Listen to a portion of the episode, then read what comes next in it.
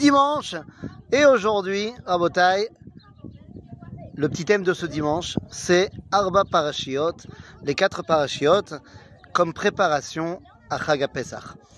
Alors oui, pourquoi je dis Arba Parashiot? Eh bien simplement parce que Shabbat, nous avons lu Parashat Para, qui est la troisième des quatre Parashiot, donc je me suis dit on est en plein milieu, et c'est le moment de parler de Dronde de ces quatre Parashiot.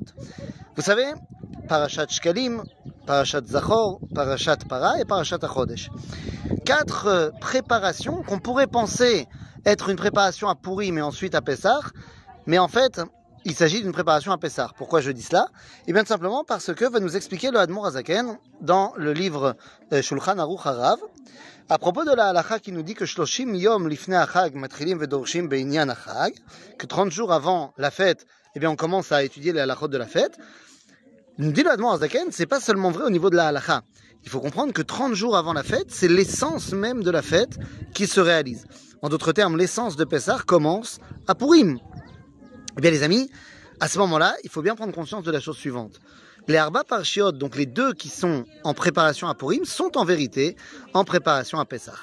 Parashat Shkalim, c'est le moment où je comprends que d'abord, je ne peux pas me suffire à moi-même puisque je vais amener machatzit à shekel. Je vais amener un demi-shekel. Je ne vais pas amener un shekel entier. Je ne me peux pas me suffire à moi-même. Pour ne faire un, eh bien, j'ai besoin de l'autre pour me compléter. D'autre part, machatzit à shekel est là pour réunir tout le peuple juif.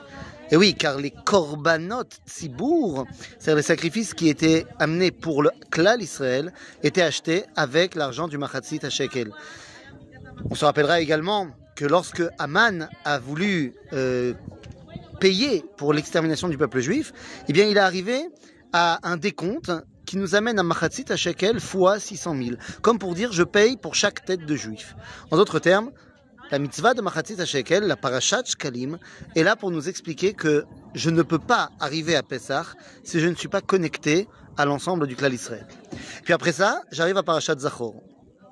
Zachor asher Amalek. Rappelle-toi de ce que tu as fait à Amalek en chemin lorsque tu sors d'exil.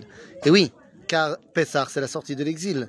Eh bien, sache qu'il y a entre la fin de l'exil et la sortie de l'exil, la Géoula, il y a toujours un temps de latence, un temps compliqué, un temps où le danger peut arriver.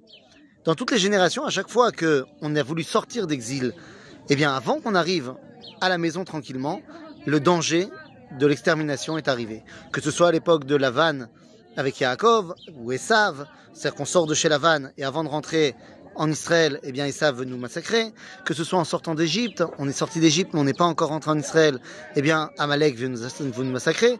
Que ce soit lorsqu'on reçoit la permission de sortir de Perse, mais on n'est pas encore revenu en Israël construire le Beth Amikdash avec Ezra et Nehemia, l'histoire de Haman. Et dans notre génération, évidemment, la déclaration Balfour, les nations nous ont permis de sortir d'exil. On n'a pas encore construit l'État d'Israël et il y a eu malheureusement la Shoah.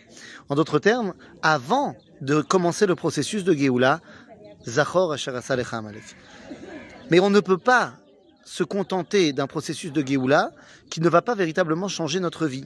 C'est pour ça qu'on a lu la paracha de Para, qui vient nous montrer qu'on est prêt à demander, à exiger d'Akadosh Baruch un monde de Tahara, un monde où la pureté, où la connexion à la vie, car oui, la, notion de pureté, c'est une mauvaise traduction.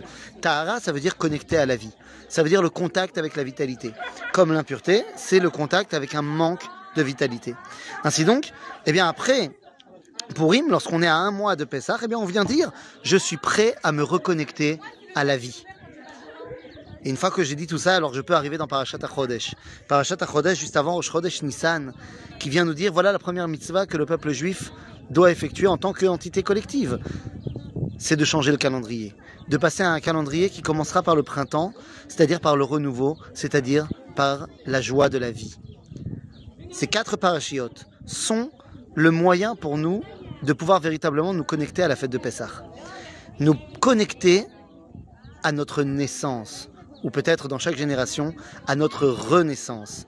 Rappelez-vous de ce que dira le Rambam, Bechol Dorvador Chayav Adam leharot et atzmo. Dans la Mishnah, il marqué l'irot. Mais le Rambam, lui, va dire leharot et atzmo, se montrer.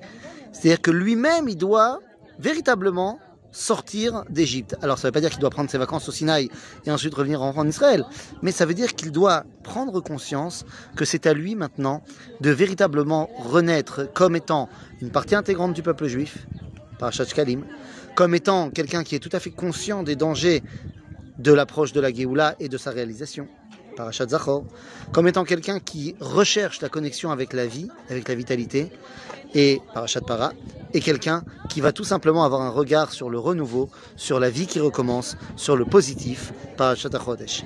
Avec ça, on peut arriver à l'El Seder, prêt ou Besimcha, tous ensemble.